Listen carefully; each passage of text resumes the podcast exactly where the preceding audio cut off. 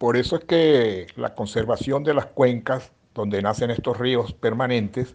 para ser eh, almacenados en estos grandes embalses con fines de la generación hidroeléctrica, pues es un tema también de mucha, eh, que debe ser atendido permanentemente, porque si se deforestan las nacientes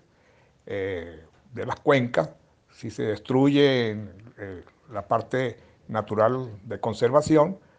pues bueno, simplemente se elimina la posibilidad del aporte permanente de estos cursos de agua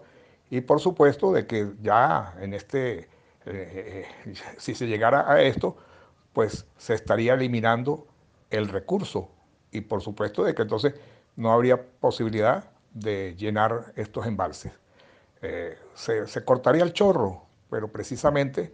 el gran, el principio fundamental para todas estas estructuras hidráulicas está en el manejo desde, desde la cuota de, generación y, por supuesto, en la conservación desde, desde el mismo nacimiento de los ríos, arriba en las cumbres, para que sea permanente el flujo y se garantice los niveles de generación. Es un tema de bastante eh, interés desde el punto de vista de la ingeniería hidráulica, desde el punto de vista de la ingeniería ambiental, desde el punto de vista de la conservación de los recursos